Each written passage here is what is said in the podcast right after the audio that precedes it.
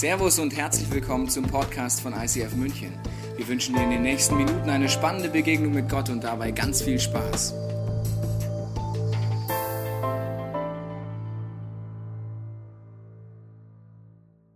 Guten Abend, ICF. Hallo. Ihr dürft ruhig klatschen, das hilft uns. Das hilft.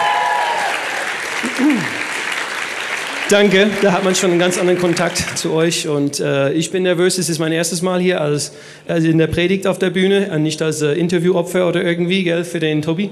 Und äh, der Thorsten begleitet mich, damit ich äh, nicht so ganz alleine bin, gell, aber er hält mein Händchen nicht währenddessen, das kriegen wir auch so hin.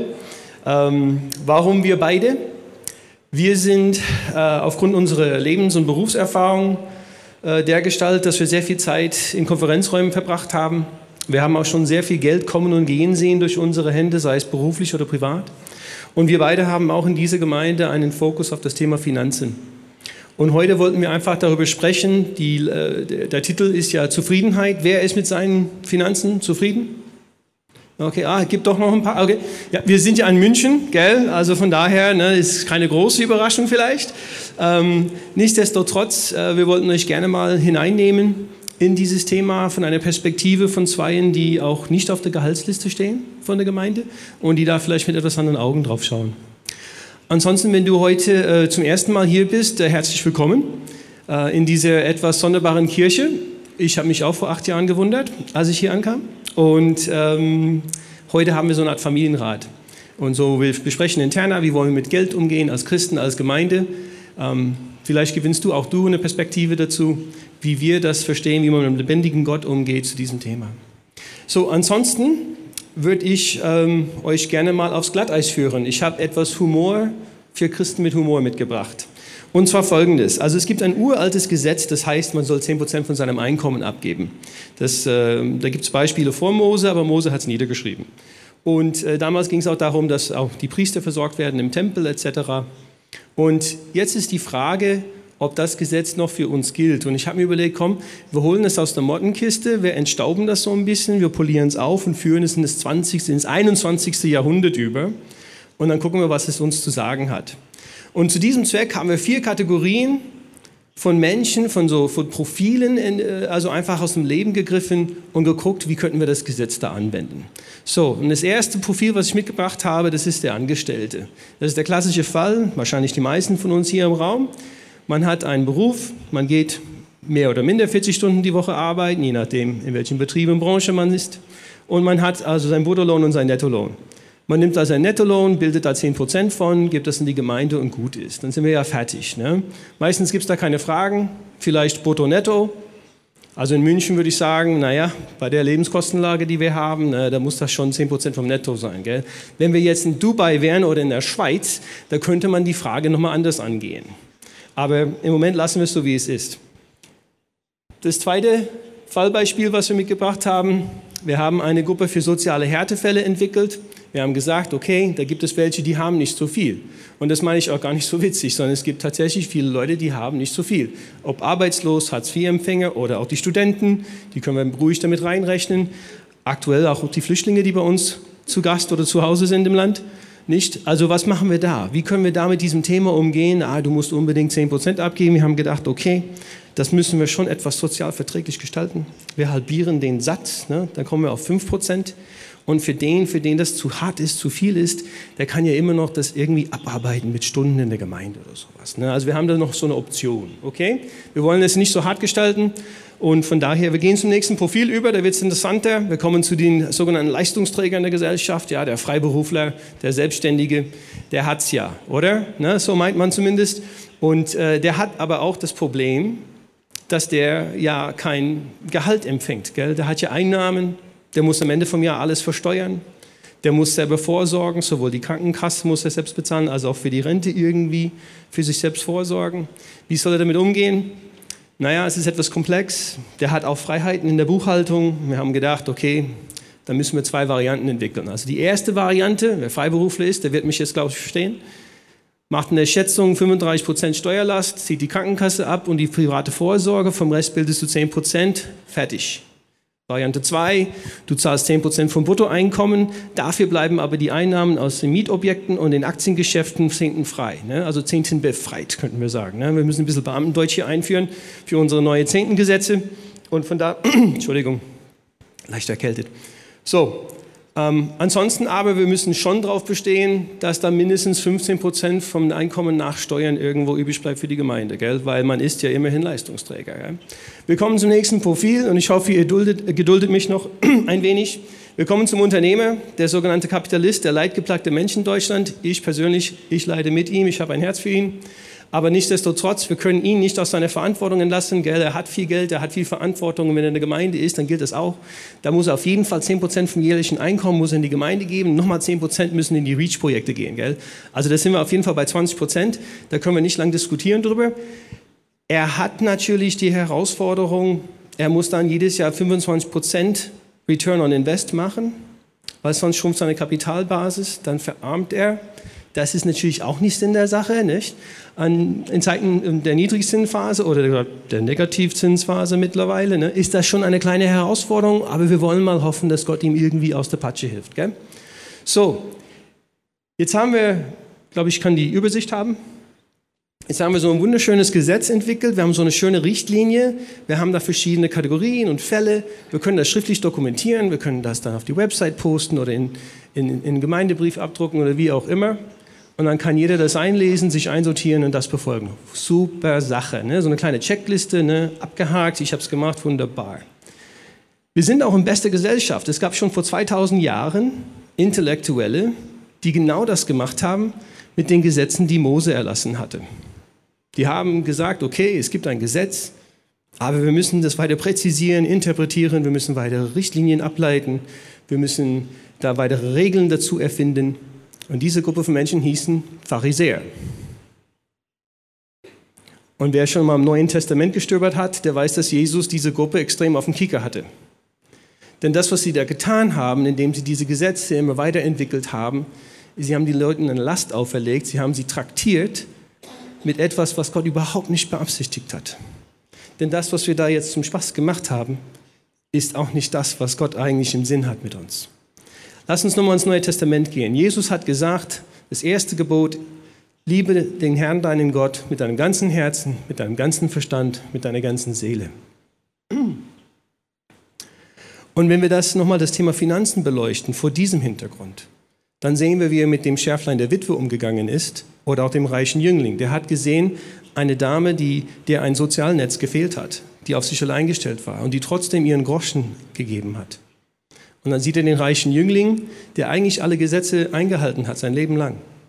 Und ihn hat er herausgefordert, komm, verkauf alles und verschenk das Geld. Und in beiden Fällen ging es Jesus um das Herz. Es ging um die Herzenseinstellung dieser Menschen. Das ist nämlich das, wo Gott eigentlich mit uns hin will. Er will unser Herz gewinnen und nicht unseren Geldbeutel. Und darum möchte ich dich aus dieser kurzen Passage heraus einfach dazu herausfordern, geh du mit Gott in den Dialog setz du dich hin mit Gott ins Gespräch, rede über deinen Beruf, über deine Familie, deine Zukunftsträume, deine Wünsche, dein Geld. Und mach mit Gott aus das, was du dann geben sollst. Denn letztendlich ist es so, dass du das Gott aus deinem Herzen heraus schenkst und nicht einfach in die Gemeinde spendest. Ich würde sogar noch einen kleinen Punkt weitergehen. Denn ich glaube, wir schenken Gott gar nichts sondern eigentlich geben wir ihm nur was zurück, was ihm schon lange gehört. Wenn du dieses Prinzip des Zehnten tiefer anschaust, dann geht es vor allem darum, dass Gott uns zeigen will, wer er ist. Und was er uns unter anderem zeigt, ist, dass er dein und mein Versorger ist, dass er uns versorgt. Und wenn ich daran glaube, dass er mich versorgt, dann gebe ich eigentlich nur was zurück von dem, was er mir gibt. Übrigens ist Gott auch Versorger von dieser Kirche. Das bist nicht du und das bin nicht ich. Das sind nicht wir, die wir vielleicht was in den Opferkasten reinschmeißen oder unseren Zehnten geben. Gott benutzt uns. Aber Gott versorgt diese Kirche. Er ist auch Versorger dieser Kirche. Ich war in den letzten zweieinhalb Jahren so zwei Tage die Woche freiwillig ähm, angestellt, also nicht bezahlt, ehrenamtlich. Und ich habe dort alles gesehen. Alle Finanzen, alle Einnahmen, alle Ausgaben, jedes Gehalt, alle Zahlen. Und ich kann dir sagen, welche Finanzwunder Gott in dieser Kirche tut, das ist außergewöhnlich. welche Menschen er nutzt mit einem großzügigen Herz, die da unglaublich viel hineingeben, das ist ein Wunder. Und vielen Dank euch auch, die ihr wirklich so großzügig seid. Und auf der anderen Seite auch, wie ernsthaft und wie demütig jeder Angestellte in dieser Kirche mit Geld umgeht, das ihm anvertraut wird, auch das ist außergewöhnlich. Weil es zutiefst davon zeugt, dass jeder weiß, ich kriege dieses Geld anvertraut von Gott und Gott versorgt mich. Und keiner äh, verschwendet es oder gibt es unnötig aus. Schauen wir nochmal zurück, wo diese Bibelstellen entstanden sind, nämlich in der Zeit, wo es im Normalfall keine Banker gab, so vor 3000 Jahren. Es gab keine IT-Berater wie mich. Es gab keine technischen Angestellten, sondern die meisten Leute damals waren entweder Handwerker oder in der Masse, sie waren Bauern. Wenn du dir kurz dir das vorstellst, als Bauer hast du vielleicht gesät, du hast geerntet, du hast dich um dein Vieh gekümmert. Aber ob am Ende des Tages dein Feld wirklich viel Ertrag bringt, liegt nicht daran, wie toll du gearbeitet hast, sondern vor allem daran, wie oft die Sonne geschienen hat, wie oft es geregnet hat, wie gut das Wetter war. Und aus dem Verständnis heraus war für die Menschen das früher viel klarer, dass Gott sie eigentlich versorgt mit dem, was sie täglich brauchen. Es gibt dazu auch ein wunderbares Gleichnis im äh, zweiten Teil der Bibel, da heißt es, Gott lässt seine Sonne scheinen über Gerechte und Ungerechte. Er lässt es regnen über gute und auch böse Menschen. Also Gott versorgt alle. Auch wenn du jetzt hier drin sitzt und denkst, hey, mit Gott habe ich nichts zu tun. Ich glaube nicht daran. Ich muss dich total enttäuschen. Er versorgt auch dich. Er versorgt dich genauso wie jeden anderen. Gott versorgt uns.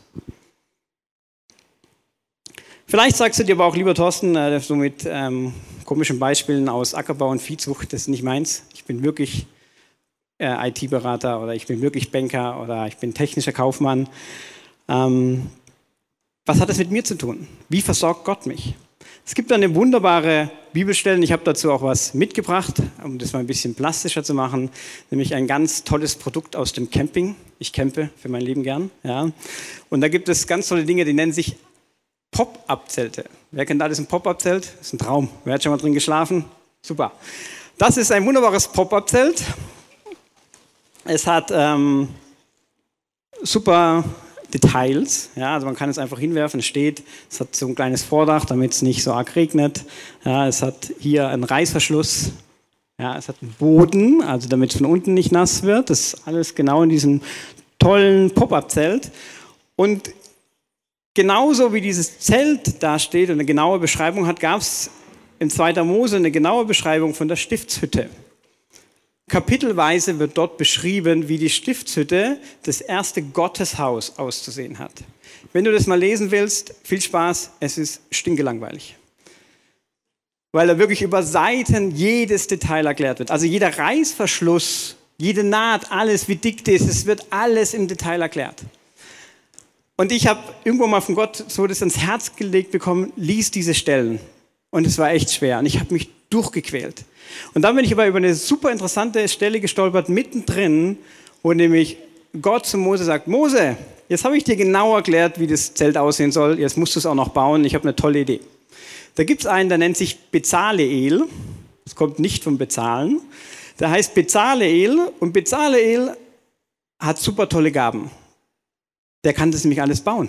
Der ist handwerklich total begabt und ich habe ihn begabt mit dem Heiligen Geist. Das ist das erste Mal in der Bibel, dass Gott in Verbindung bringt Begabungen, handwerkliche Begabungen, also ganz praktische Dinge und den Heiligen Geist. Kann es nicht also sein, dass das, was du kannst, was du in deinem normalen Beruf täglich einsetzt, eine Gabe Gottes ist? Dass er dir vielleicht genau die Gabe des Bankkaufmanns gegeben hat oder des technischen Angestellten oder des Erziehers? Dass genau diese Gabe von Gott kommt?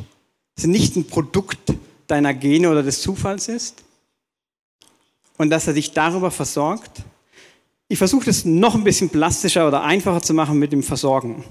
Als ich 14 war, hatte ich ein Problem, das viele 14-Jährige kennen, nämlich ich hatte aus meiner Sicht zu wenig Taschengeld. Wer kennt das alles? Als 14-Jähriger, super, ein paar zumindest. Ich hatte aus meiner Sicht viel zu wenig Taschengeld. Ich glaube, ich hatte 10 Euro. Äh, Mark, sorry, Mark damals, ja. Ich hatte so 10 Mark und ich bin auf ein Wirtschaftsgymnasium gegangen weil äh, in Baden-Württemberg ist es so, Wirtschaftsgymnasium ist einfacher als normale Gymnasium, gleicher Abschluss, ich meine, das ist genau das Richtige für mich. Auf dem waren natürlich auch viele, viele andere Leute und die meisten kamen eher aus den guten Elternhäusern, ein bisschen wohlhabender, also die hatten einfach ein bisschen mehr Geld und deswegen fühlte ich mich so ein bisschen komisch und dachte, ich brauche mehr. So, ich war gläubig, also ich habe an Gott geglaubt, deswegen bin ich erstmal zu Gott und habe gesagt, Gott, ich habe ein Problem, ich brauche mehr Taschengeld. Und Gott ist total einfach in seinen Antworten. Manchmal hat er mir gesagt, Thorsten, also meistens versorge ich dich durch Menschen und durch die Menschen, die dir total nahe sind. Und wer ist dir am nächsten im Moment? Deine Eltern. Frag die. Okay. Ich bin zu meinen Eltern und habe gemeint, Papa, ich habe da ein Problem. Ich brauche mehr Taschengeld. Und mein Vater ist ein total einfacher Mensch, so direkt, hat gesagt, okay, wie viel?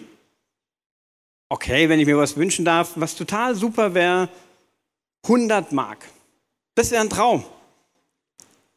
Mein Vater hat auch entspannt reagiert, er gemeint, gib mir Zeit. Ja, so, er war irgendwie unterwegs, kam ein paar Tage später zurück und meinte, Thorsten, ich habe eine Lösung für dich. Das ist die Lösung. Und das Tolle an dieser Lösung ist, Gott ist so gnädig, er gibt dir nicht 100, er gibt dir 180.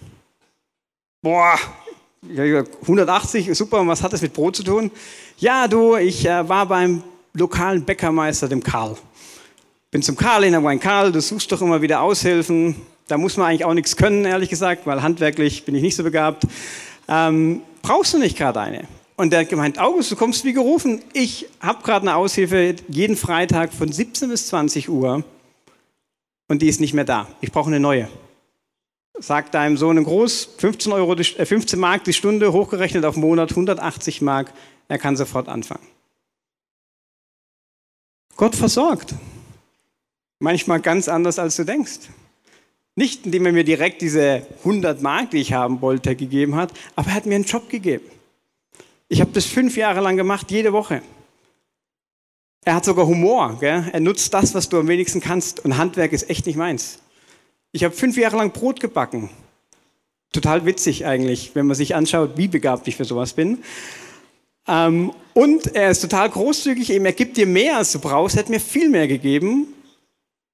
Und er hat total göttliches Timing. Als junger Mann mit 14, 15, Freitag 17 bis 20 Uhr, ganz ehrlich, was machst du denn da? Außer chillen. Also ich habe gechillt normalerweise, ja. Das ist total super, weil nach 20 Uhr kann man immer noch auf die Piste gehen, man kann Samstag ausschlafen. Es war ein Traumjob. Und wer hat mir geschenkt? Gott. Aber er hat geantwortet auf meine Frage ganz anders, als ich es dachte. Und genau das ist die Herausforderung, dass er uns zwar versorgt, dass er uns auch segnet, aber manchmal nicht so, wie wir denken.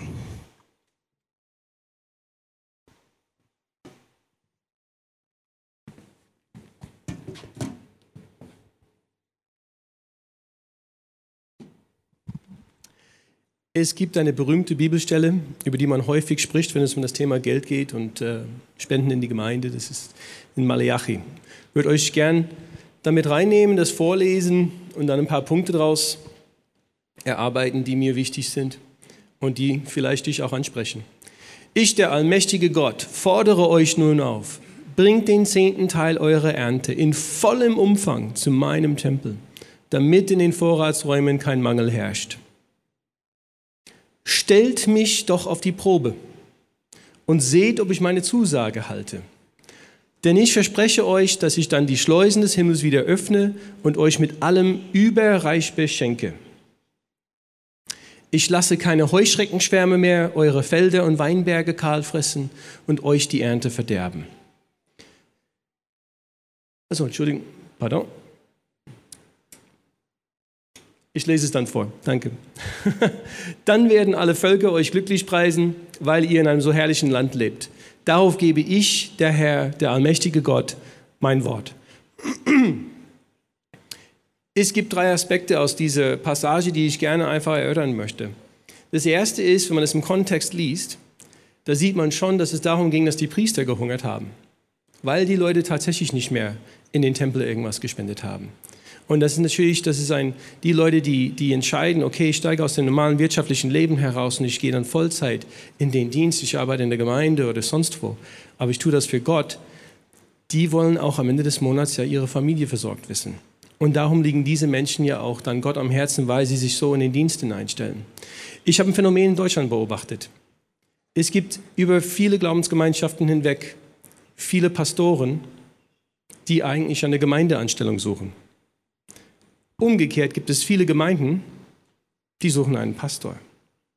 Und das ist ein Spannungsfeld, das eigentlich sehr traurig ist. Und ich glaube, dass der Schlüssel dazu ist unsere Großzügigkeit, dass wir da in die Verantwortung eintreten wo auch Gott sagt, dass er das segnet, dass er das auch irgendwo als wichtig erachtet und dass wir einfach da tätig werden können. Das sind Glaubensschritte, die wir tun, aber die er ganz anders einfach einsetzt und, und vermehrt. Der zweite Punkt, oh, meine Stimme, entschuldigt bitte. Ähm, der zweite Punkt ist einfach auch dieses, dieses überreich Beschenken, dieser Segen im Überfluss.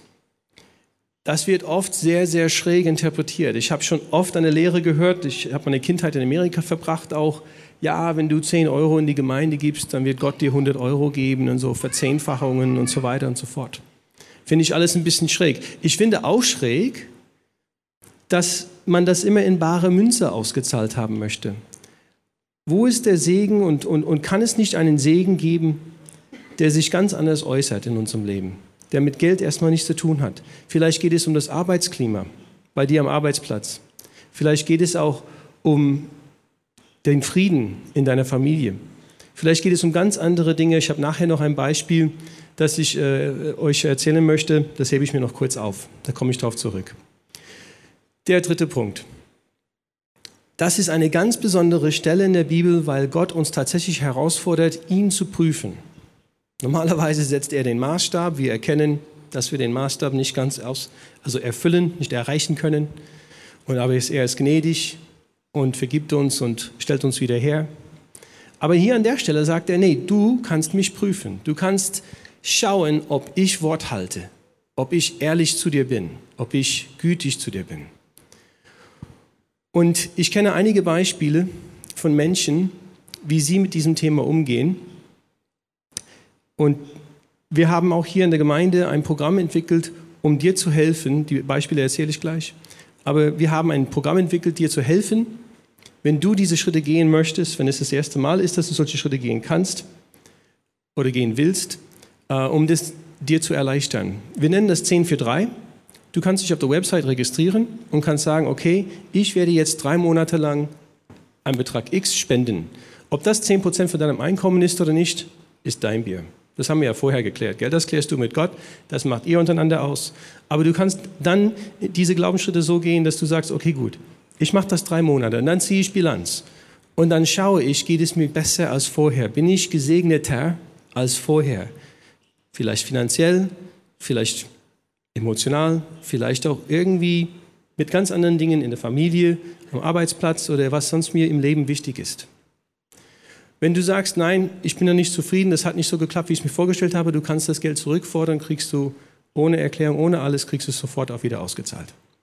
Ansonsten kann ich dir versprechen, dass du einen Glaubensweg gerade begonnen hast, wenn du dabei bleibst und weitergehst, wo es sehr abenteuerlich werden kann mit Gott. Und ich habe ein paar Beispiele mitgebracht von Menschen, die sowas hinter sich haben.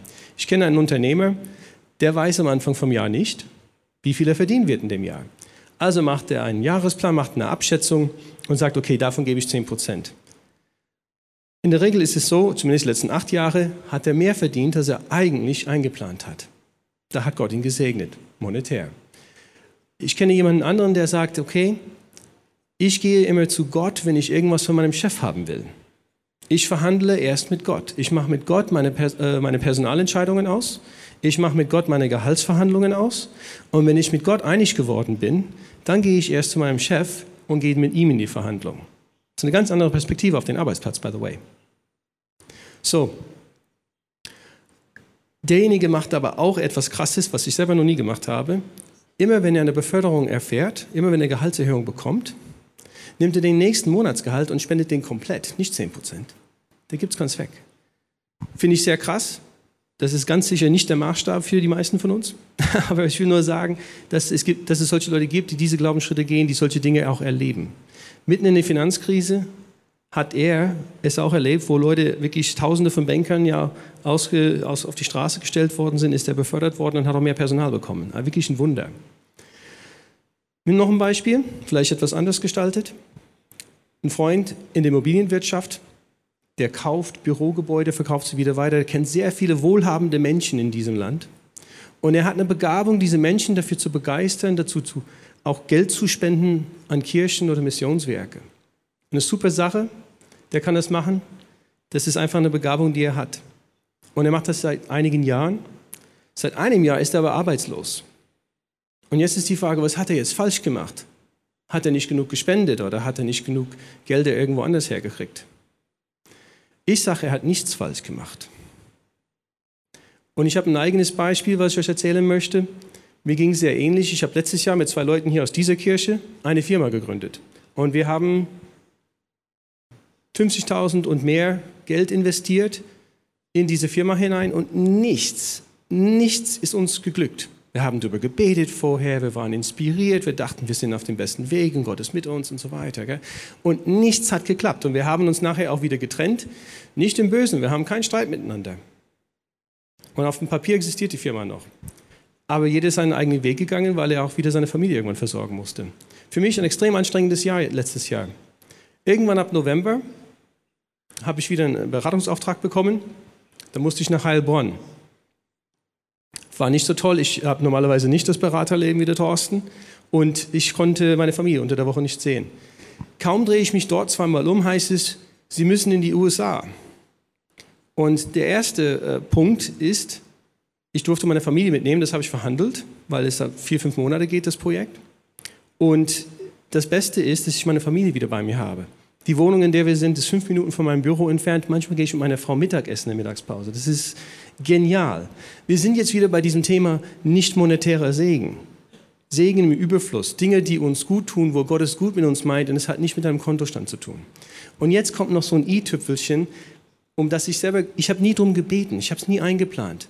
Zwischen den Jahren ruft mich mein Vater an. Mein Vater wohnt in Florida, meine Eltern sind lang geschieden. Ich bin seit 30 Jahren hier in Deutschland und ich sehe meinen Vater vielleicht einmal im Jahr ruft mich mein Vater an und sagt, hey, ich habe einen Auftrag auch als Berater in Wilmington, North Carolina bekommen. Der ist zwei Autostunden von mir entfernt. Wir verbringen jetzt jedes zweite Wochenende zusammen. Er sieht seine Enkelsöhne. Wir gehen an den Strand zusammen. Wir gehen Steaks essen und so weiter. Wir verbringen einfach Zeit zusammen als Vater und 44-jähriger Sohn.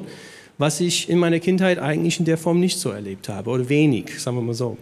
Und das ist ein, ein genialer Segen, weil der Vater ja auch nicht jünger wird. Und insofern Entschuldigung.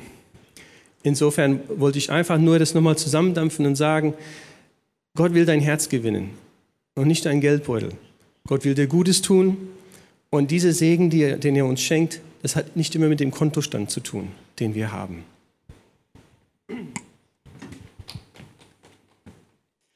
Sondern er will dich in Freiheit und Zufriedenheit führen. Deswegen redet die Bibel auch 2000 Mal über Finanzen, über Geld, über Vermögen, über solche Dinge. Über 2000 Mal. Nicht um dich und mich zu ärgern, sondern um uns daran Dinge zu zeigen. Und weil Gott uns gut kennt, weiß er auch, dass es so manche Dinge gibt, von denen werden wir schnell abhängig oder die werden uns zu wichtig. Und eins davon ist Finanzen. Ich würde die These aufstellen, normalerweise im Schnitt je reicher, je unfreier. Wie ich darauf komme? Zum einen, für mich ist ein bisschen logisch zumindest, je mehr du hast, je mehr Angst hast du tendenziell auch wieder was zu verlieren. Und wenn du dir manche Häuser anguckst, wie die aussehen, dann haben die Angst, was zu verlieren. Und ich kenne viele Menschen, die haben viel Geld. Die haben teilweise so viel Geld, dafür werde ich so, egal wie lange ich lebe, egal wie viel ich arbeite, nicht egal wie lange ich lebe, aber egal wie lange ich arbeite, so viel Geld kann ich gar nicht verdienen, wie die jetzt schon haben. Und die sind trotzdem super unfrei. Die haben tagtäglich Angst, dass ihnen jemand das Geld wegnimmt und laufen meistens nur so rum, was passiert. Die sind unfrei. Und Gott will das eigentlich nicht für uns. Es gibt so diesen Satz, der heißt, ähm, Geld macht nicht glücklich. Im Schwäbischen kommt dann immer noch, aber es beruhigt hinterher. Und natürlich denken doch die meisten von uns und ich auch oft, dass ich, wenn ich mal da und da bin, wenn ich das und das verdiene, dann geht es mir gut. Aber genau das ist eben oft nicht der Punkt. Und dazu gibt es auch ein Gleichnis im zweiten Teil der Bibel. Da heißt es, es war ein reicher Mensch, dessen Feld hatte gut getragen. Und er dachte bei sich selbst und sprach, was soll ich tun? Ich habe nichts, wohin ich meine Früchte sammle. Und sprach, das will ich tun. Ich will meine Scheunen abbrechen und größere bauen und will darin sammeln all mein Korn und meine Vorräte und will sagen zu meiner Seele, liebe Seele, du hast einen großen Vorrat für viele Jahre. Habe nun Ruhe, iss, trink und habe guten Mut. Aber Gott sprach zu ihm, du Narr, diese Nacht wird man deine Seele von dir fordern. Und wem wird dann gehören, was du angehäuft hast?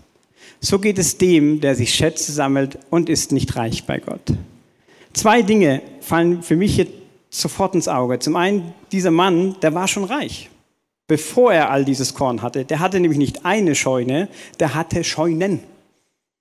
Manchmal so Kleinigkeiten in der Bibel sind super entscheidend. Also der hatte schon mehrere. Und trotzdem war er nicht zufrieden. Und jetzt kriegt er noch mehr und dann denkt er sich, ja, wenn ich jetzt noch eine größere Scheune baue, dann endlich hat meine Seele Ruhe. Ich glaube sogar, wenn er sie gebaut hätte, seine Seele hätte immer noch keine Ruhe gehabt. Er war immer noch nicht zufrieden. Aber genau das will Gott für uns. Er will, dass wir in Zufriedenheit kommen, dass wir frei werden. Als ich 15 war, ein Jahr lang als Bäcker gearbeitet, damit meine Finanzen grundsätzlich für Schüler im Griff. Meine Schule hatte ich auch im Griff, war ich auf dem Jugendgottesdienst. Da kam das Thema von dem hartherzigen Richter und der Witwe, die den so oft genervt hat, bis er endlich kriegt, was sie verdient. Ähm, wer im Kreiszieher vielleicht hier war, da kam das auch drin vor. Es ist so eine zentrale Stelle für Kreise ziehen, wenn dir etwas sehr, sehr wichtig ist. Und ich habe das gehört als 15-Jähriger und habe gedacht, das ist super, nervig sein kann ich total gut. Ich nerv Gott jetzt mit einem Thema, was gar nicht klappt, nämlich mal eine Freundin zu haben, so als 15-Jähriger, super. Und ich habe Gott angefangen zu nerven. Ich wurde 16, ich wurde 17, ich wurde 18, ich wurde 19, ich wurde 20. Ich habe Gott mit dem Thema immer belämmert. Ich wurde 21, 22, 23. Ich habe angefangen zu arbeiten. Ich habe was gearbeitet oder arbeite was, wo ich glaube, dass ich dafür tatsächlich begabt bin, dass es eine meiner Begabungen ist. Deswegen war ich da sehr erfolgreich. Ich habe Karriere gemacht, ich habe Geld verdient, ich habe den Zehnten irgendwann kapiert. Ich wurde großzügig, ich wurde wirklich großzügig. Geld war nicht mein größtes Problem, dachte ich. Und ich habe weiter gebetet, um das Thema eine Frau zu finden. 27, 28, so langsam habe ich gesagt, Gott, es wird Zeit, ja, ich werde alt. Du musst was tun. Ich wurde ein bisschen nervöser, weiter mit ihm diskutiert. Und meistens ging die Diskussion aber folgendermaßen. Ich habe wieder mal gebetet, Gott, jetzt hier Frau wäre super. Seine Antwort war eigentlich immer, Thorsten, ich kenne dich. Und ich kenne dein Herz. Wenn ich jetzt zu dir sage, lass deinen Job fallen, der dir viel Spaß macht, verzichte auf 50 Prozent von deinem Gehalt und arbeite da, wo du herkommst, nämlich in der Nähe von Karlsruhe, dass du nicht montags aus dem Haus raus musst und freitags wieder nach Hause, was die meisten Frauen nicht so toll finden, wenn du das machst, würdest du das tun? Ah, vielleicht. Wenn ich sie dann mal kennengelernt habe und sie so toll ist, dann vielleicht. Oder wenn sie es dann wirklich will, dann vielleicht. Aber mein Herz hat zu Gott gesagt, nein, vergiss es, ich mache das nicht. Ich bin nicht bereit, A, auf meinen Job zu verzichten und B, auf 50 Prozent von meinem Gehalt zu verzichten. Ich bin nicht bereit. Und es ging weiter und die Diskussion, die hat sich wiederholt, ständig vorwärts und rückwärts. Ich wurde 30, 31, 32. Und ich weiß gar nicht mehr, was es genau war, aber ich habe ihn wieder gefragt. Und vielleicht war ich schon so verzweifelt, ich weiß es nicht. Und Gott hat mir wieder diese Gegenfrage gestellt. Bist du bereit? Und ich habe diesmal nicht gleich geantwortet. Ich bin nach Hause gefahren, habe mein Excel angeworfen, habe mein Gehalt genommen, habe es halbiert habe es durchgerechnet, was das für mich heißt, weil so bin ich nun mal. Habe festgestellt, okay, Haus abzahlen dauert länger. Porsche kaufen wird wohl nichts werden. Und dann habe ich geantwortet und habe gesagt, okay, Gott, ich glaube, ich habe es verstanden. Ich glaube, ich habe verstanden, was du meinst. Und ich bin jetzt bereit. Ich habe es durchgerechnet, es wird doof für mich, aber ich mache es. Meine Tochter singt immer dieses Lied von der Eiskönigin. Da heißt, ähm, Ich lasse los und die Freiheit wird grenzenlos. Das ist ein tief, tiefst biblisches Lied eigentlich, ja. Ich kann es fast schon auswendig. Weil in dem Moment, wo ich losgelassen habe, am gleichen Tag, habe ich meine Frau kennengelernt. Und gar nicht, weil Gott jetzt unbedingt wollte, dass ich wirklich auf 50 Prozent verzichte. Das war gar nicht sein Punkt. Er hat es nämlich nie eingefordert. Ich musste das nie tun. Er hat so viele Wunder in meinem Leben danach getan.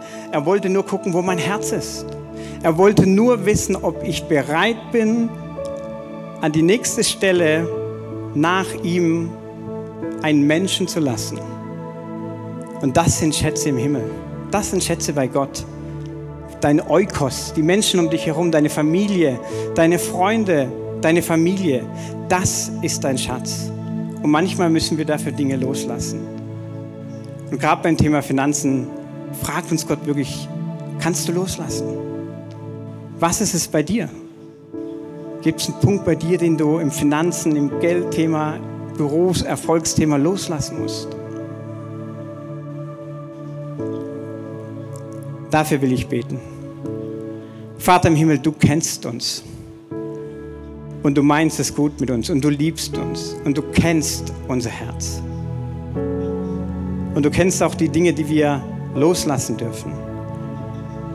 Sei es das Gefühl, dass wir noch schneller Karriere machen müssen, dass wir noch mehr Zeit im Geschäft machen, äh, haben müssen, bevor wir zur Familie kommen oder zu unseren Freunden oder andere Dinge. Du versorgst uns. Hilf uns, dass wir das immer wieder merken und glauben und dass du uns in den nächsten Minuten einfach auch Gedanken in unser Herz hineingibst, wo wir sehen dürfen, wo du uns schon versorgt hast und wo wir noch frei werden dürfen. Und dass wir das einfach fallen lassen können und frei werden. Danke, Jesus, dass du das möglich machst. Amen. Wir hoffen, dass dir diese Predigt weitergeholfen hat. Wenn du Fragen hast, kannst du gerne an info at icf-moenchen.de mailen und weitere Informationen findest du auf unserer Homepage unter www.icf-moenchen.de.